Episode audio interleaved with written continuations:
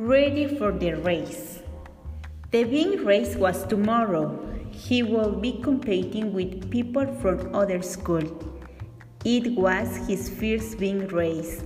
He was worried, but he was also excited.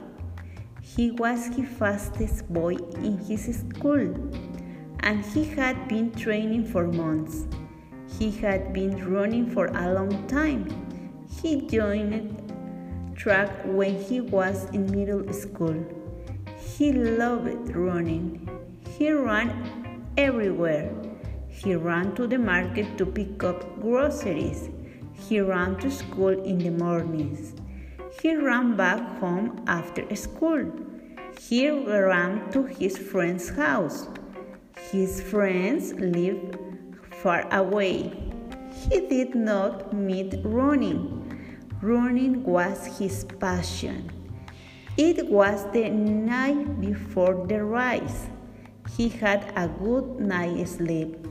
In the morning, he woke up ready. The race was in a couple of hours. He got ready. He was not nervous anymore. He was prepared to race.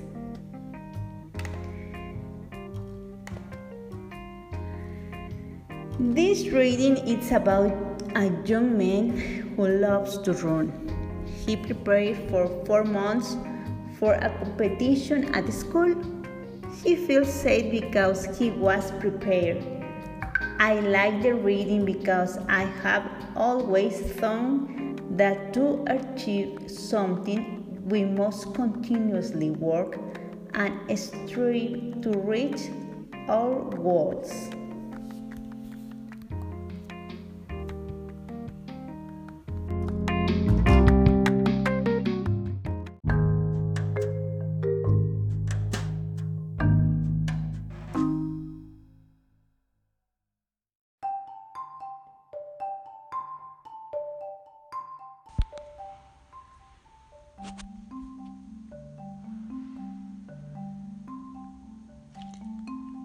Alex friends. Everybody has friends. Some people have many friends. Others have only a few. Alex had many friends. He liked making friends.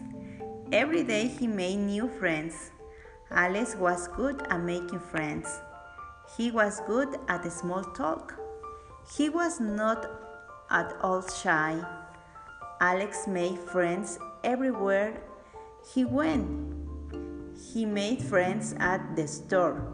Shopping for food? He asked a stranger. I'm sure I am, the stranger said. Alice continued talking to the person. He had made a new friend.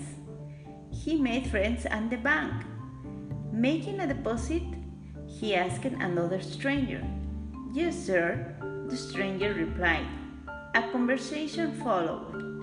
Making friends was easy for Alex. He was a friendly boy. Everybody who knew Alex liked him. Everybody that Alex knew was his friend. Alex did not know any strangers. If he met one, they quickly become friends. Alex wanted to have all the friends in the world.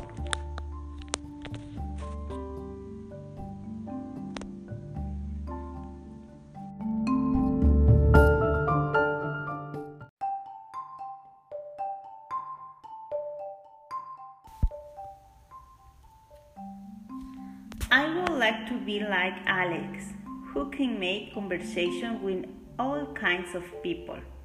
Sometimes I find it hard to talk with uh, all kinds of people.